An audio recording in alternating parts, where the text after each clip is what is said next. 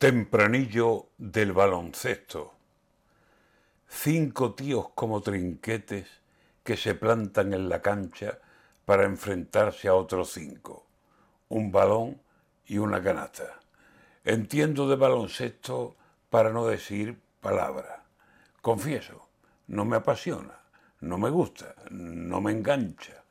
Pero ganar la Eurocopa y ganarla frente a Francia no es cualquier cosa, señores. Es una señora hazaña. Pero no es fútbol. Y eso se nota bastante en casa. Escariolo con los suyos han ocupado portadas. Pero si llega a ser fútbol, es otro gallo el que canta. Y no quedaría un rincón de información que no hablara de la proeza española, de la furia, de la casta. Pero como es baloncesto, con un buen cumplido, basta. Digamos que los piropos caben en una canasta.